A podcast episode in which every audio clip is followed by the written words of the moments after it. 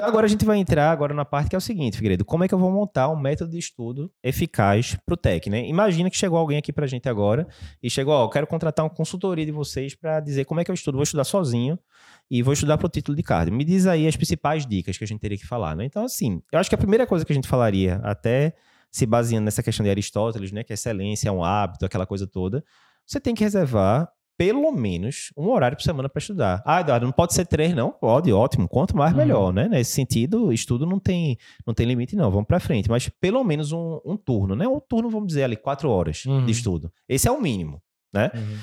E o ideal é que se, se fosse você, Figueiredo, escolheria um turno fixo, tipo segunda noite, ou ficaria variando. Uma semana é segunda noite, outra semana é terça de manhã, outra semana é sexta da tarde. Então, você não vai nunca criar um hábito, sempre vai surgir alguma coisa, você vai dar uma, uma desculpa, né? Então, o ideal é é ser religioso. Toda segunda noite ou toda terça noite é o dia que eu vou parar aqui, não vou sair, não vou assistir o capítulo da novela, não... é. e vou sentar e vou estudar. Figueiredo, novela ficou meio século XX, viu? Acho que ninguém estuda, mas vê novela não. Acesso, é uma série, uma série, fica mais tranquilo, né? Não, mas perfeito. Eu acho que. E isso tem muita aluna da gente que fala, não, Eduardo, mas vê. Eu acabei de terminar a residência ou a especialização e eu tô naquela vida doida de plantão ali, plantão acolá nem sempre vai dar para você botar um horário fixo. Mas assim, hum. minimamente, né? É, ah, tudo hum. bem, esse mês inteiro que eu já recebi a escala de plantão vai ser toda segunda. Hum. Mês que vem talvez tenha que ir para terça noite, sei lá. Sim. Mas alguma coisa que seja fixa justamente para você conseguir deflagrar o hábito, né? Aquela história. É, pense em, em hábitos que você tem aí do dia a dia. A escovar dente, você não pensa que você vai fazer aquilo, você hum. simplesmente sabe, tá ali na hora, vai, escova, pronto, acabou, passa para o próximo, né? Hum. Então, é isso que a gente quer que aconteça, que a pessoa saiba, olha, segunda-feira tá, ah, não, vamos tomar um ali, vamos tomar uma cerveja, não sei quem, ah, não, não posso. Segunda-feira de noite é o dia que eu vou estudar pro Tech. Ponto final, né? Eu acho que esse Se é um primeiro isso, ponto. Não tem, não tem como. Então, beleza. Aí, digamos, primeiro passo, a pessoa já sabe que ela tem um horário para estudar. Hum. Ótimo, foi um bom começo. Mas agora ela tem que saber o que ela vai estudar e como ela vai estudar. E começa a ficar mais complicado. É, Esse é o primeiro passo, é, é fácil. Vai pegar né? o Brown vai abrir na página que ela quiser. Exatamente. Exatamente. Aí eu já fiz um, um, podcast com, com o André, com o Galego, onde a gente falava de obstáculos, né? É, obstáculos e atalhos para passar na prova de título. A gente já falou um pouco disso sobre o, o assunto, né? Então, dois obstáculos que tem para passar na prova de título é isso. É o assunto que é muito extenso, a gente pegou o edital, eram páginas e páginas de assunto, né? Subdivididos em várias partes, primeira coisa. E segunda coisa, tem várias fontes, porque tem o Brown, né, que são hum. dois calhamações para você estudar. É, o livro da SBC, que não é um livro pequeno, e pff, dezenas de diretrizes, né? É, hum. Eu me lembro que no, no podcast eu tinha comentado que até a data que a gente tinha gravado, final de 2021, o podcast, já tinha, só naquele ano de 2021, 11 diretrizes novas da SBC. Sim. 11. Então, algumas com mais de 100 páginas. Exatamente. Então, é um catatal de coisa, né? É, então você vai ter que decidir o que você vai estudar, por onde você vai estudar. Uhum. Aí, mais uma vez, imagina que a gente tá dando uma consultoria aqui para alguém. O que é que eu falaria? Olha, para saber o que é que vai cair, faz o seguinte: você tem que acertar a questão de prova para passar na prova. Uhum. Correto? Correto. Então pega as provas aí dos últimos 10, 11, 12 anos e checa questão por questão quais eram os assuntos e planilha para saber o que é que cai mais. Cai mais uhum. valva, cai mais arritmia, cai mais miocardiopatia. Não é isso? Sim. Parece uma coisa lógica, né? Mas não só isso. Digamos que você descobriu, e aí eu vou dar o spoiler, é verdade, o assunto que mais cai na prova é insuficiência cardíaca. Sim. Ok. Mas o que é que cai mais de insuficiência cardíaca? Será que é IC-FEP? Será que é IC com fração de ejeção reduzida? Será que é IC com fração de, é, fração de ejeção levemente reduzida? Será que é transplante? Será que é IC aguda? Será que é IC crônica? Tem um, uma miríade de subdivisões, uhum. né? Aí, digamos, o cara, não, vou estudar muito IC. Aí o cara estuda muito IC, FEP e transplante. Sendo que transplante cai uma questão, IC, FEP cai um ou dois. Sim. E, sei lá, cai 10 de IC com fracionação reduzida. O cara, opa, errei aqui na dose. Aí descobre quando? No dia da prova. Sim. Mais uma vez, ruim, né? Depois, a pessoa tem que saber aquelas questões, digamos, que a pessoa descobriu que cai é, 15% da prova, estou chutando os números agora. 15% da prova é IC e desses 15%, 75% é IC com fracionação reduzida. Beleza. Hum. Aí o cara vai ler pelo livro da SBC. Mas adivinha, o livro da SBC tem algumas contradições com a diretriz e o que cai é o que está na diretriz. Sim. Deu ruim de novo, né? Então, hum. como é que eu faço para saber por onde é que eu vou estudar cada assunto? Essa é talvez a parte mais difícil. Você vai ter que ver questão por questão, resposta por resposta e ver onde é que está aquilo. Exemplo, Sim. tem questão de prolapso valvo mitral, que é Ctrl-C, Ctrl-V do Brown. Sim. Idêntico, idêntico, idêntico. Enquanto que boa parte das questões de valvopatia é Ctrl-C, Ctrl-V da diretriz da SBC. Uhum. Como é que você sabe isso, Eduardo? Porque, porque eu sentei e fiz isso aí tudinho nesses últimos anos, né? junto com, com Figuinha, com, com o André, de cada tema da prova, né? Uhum. Então isso dá um trabalho do cão, do cão, para você saber por onde é que você vai estudar. E ah, se pedir, então, noções gerais de prolapso, provavelmente vai ser pelo Brown de capítulo tal. Se ele pedir tratamento de prolapso, provavelmente vai ser o esquema geral da diretriz de, da SBC na parte de insuficiência mitral, uhum. com a regra 60, 50, 40, que a gente fala lá no curso, e assim por diante, né? Então, esse seria aí um próximo passo. Que mais, Figueiredo, que a pessoa teria que fazer? Questão, vale a pena fazer muito, médio ou pouco? Tem que fazer questão igual doido, né? E daí a, a ideia é... Tem, tem vários, é, vários métodos de fazer questão, né?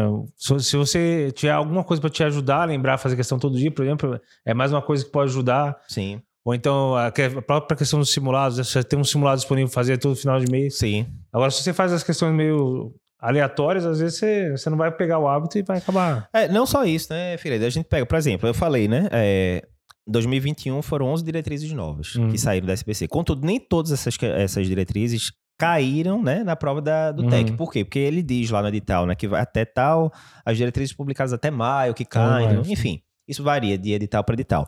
Mas o que é que a gente faz? Por exemplo, simulado. Às vezes sai uma, uma diretriz nova em fevereiro do ano vigente, que vai cair na prova.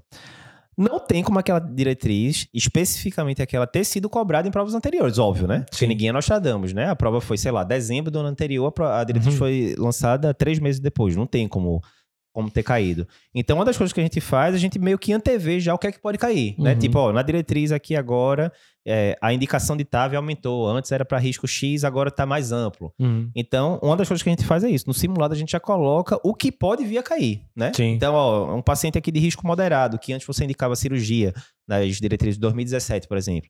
Quando você vai para as diretrizes de 2020, você já estaria indicando TAV nesse paciente, uhum. né? O STS entre 4% e 8% de mortalidade. Então, no simulado da gente, a gente já coloca, olha, estou com um paciente com STS de 6%, lá, o que é que eu vou fazer nesse paciente? TAV. Então a gente já está antevendo que Sim. pode vir a cair na prova no futuro. Se for pegar né? sua prova antiga, você não tem como achar questão assim. Exatamente, exatamente. Então, assim, o, o resumo da obra que a gente está dizendo aqui é. É a história de Charlie Munger de novo. É simples, mas não é fácil. Uhum. Essa citação eu acho espetacular. O Warren Buffett fala isso uhum. muito também, né? Ah, como é que eu faço para ficar rico no longo prazo? É simples. Você... Vamos lá. Você ganha mais do que você gasta, ou seja, você está conseguindo economizar alguma coisa todo mês essa coisa que você está conseguindo economizar, você vai investir em coisas que rendam mais do que a inflação, né? Eles gostam, obviamente, muito de bolsa americana e que, de fato, se você for ver, é um investimento muito sólido, né? Se você pegar na linha dos últimos 200 anos e você espera algumas décadas, porque aí vai dar os juros sobre juros, sobre juros, sobre juros, e aquele, aquele X que você estava economizando ali todo mês, depois de 50, 60, 70 anos, vai virar um montante muito grande. Uhum. É simples, mas não é fácil. Por que, que não é fácil? É simples assim, você conseguiria resumir ali em poucas páginas de um livro a estratégia, né? Uhum. Mas não é fácil por quê? Porque a vida acontece. Aí você quer, ah, deu um problema aqui na, no, no ar-condicionado aqui de casa, vai ter que trocar. Opa, esse mês eu já não economizei. Sim. Aí alguém pede dinheiro emprestado da sua família, você não sabe como recusar, aí você vai. Aí alguém quer viajar, você fala, é, a viagem não tá. Não, mas vamos viajar, gastou.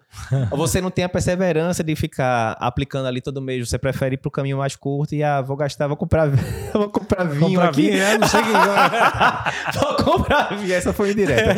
vou comprar vinho aqui com dinheiro. Mas é. Brincadeiras à parte, né? É aquela coisa que no papel, a mesma coisa, perder peso. É simples, Sim. mas não é fácil. Todo mundo sabe, olha. Pratica atividade física, coma comidas saudáveis, gaste mais energia do que você está consumindo. Espere aí alguns meses você vai perder peso. Não tem fácil. mistério. Simples. é fácil, não é? Porque aí vem o bolo de chocolate, vem a preguiça de ir pra academia, né? Sim. Então, assim, você conseguir passar na prova do TEC, em teoria é simples. Você faz isso que a gente falou. Você vai estudar todos os assuntos que caem na prova, do uhum. jeito que cai na prova, da forma que ele quer escutar a resposta vai praticar muita questão e vai chegar lá no dia, você vai estar acostumado com aquilo, vai responder o que ele quer escutar e pronto, passou na prova. Sim. É simples, é fácil fazer isso, você manter a uhum. rotina. Hum. Não é. A gente sabe que não é. Sim. Aí por isso que a gente monta toda essa estrutura, né, Figueiredo? A gente tem o, o curso extensivo do TEC, que é o nosso curso mais completo. É, pra, pra, a gente tem outros cursos, como curso intensivo, curso de questões, mas que geralmente eles surgem depois, quando já está mais perto da prova, que não dá mais tempo da pessoa ver o pacote completo, Sim. né?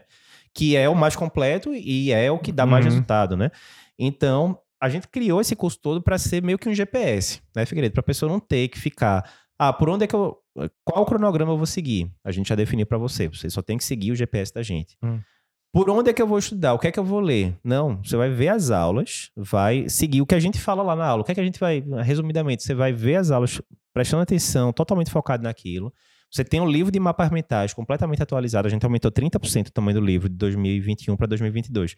Você vai ter o seu, a sua ferramenta de estudo, né, de revisão, uhum. que vai ser o livro de mapas mentais. Eduardo, mas eu não vou precisar ler diretriz. Se você quiser, você lê. Uhum. Mas só pelo conteúdo das aulas, revisando pelo livro de mapas mentais, você está apto a acertar as questões que você precisa todinhos para passar na prova de título. Uhum. Então, ah, quero ler a diretriz, show, sobrou tempo, vai lá ler a diretriz. Mas só depois que tiver o Brown, o que seja, né? Só depois que você tiver 100% em dia com o assunto. Questões no aplicativo, todo dia você consegue fazer cinco questões diferentes. Simulado, todo final de mês você vai ter simulado diferente, cobrando os assuntos que já foram vistos tal, para você ter o feedback e não ter que esperar até o final do ano para ter o feedback na, uhum. na hora da prova, né? Ah, Desafio Tech que a gente faz perto da prova, né? Com revisão, você vai ter acesso às aulas todas, inclusive o desafio Tech do ano que passou, que a gente uhum. deixa lá disponível para os alunos. Não só isso, a gente disponibiliza o curso de produtividade, porque a gente viu que esse, isso que a gente está falando do método, né? De você ter uma rotina, a gente viu que essa era uma das principais dificuldades dos alunos. Uhum. Que o pessoal tende a pensar isso, né? Ah, o aluno que já vai fazer prova do Tech, ele já passou vestibular, muitas vezes já fez residência de clínica de CAD, ele já está acostumado a fazer prova. Uhum. Mais ou menos, porque você estudar para prova de título é outra realidade do que da época do vestibular. Sim. Vestibular você só fazia estudar da vida, né? Hum. Quem nunca escutou do pai? Você só faz estudar da vida, você tem que passar. e provavelmente a gente vai falar isso é. para as filhas da gente também, né? Porque realmente é isso mesmo. A pessoa que tá lá com 16, 17 anos, a única coisa que ela faz da vida de função é estudar. É verdade. A gente não, quando você vai prestar prova de título. A gente, quando foi prestar prova de título. Eu ainda não tinha filha na época, acho que você já tinha, mas. Já tinha. Entra filho, entra plantão, entra cuidar da casa, entra dar atenção à esposa, marido, namorado, o que seja. Sim. Enfim, é inúmeras outras funções, né? Então, é muito mais complicado você estudar. Então, tem lá o, o curso de produtividade para a pessoa conseguir é, implantar novos hábitos, né? Isso que a gente falou superficialmente aqui hoje, a gente aprofunda demais lá na, no curso de produtividade. Então, tem todos esses detalhes. Então, a gente preparou esse GPS para você.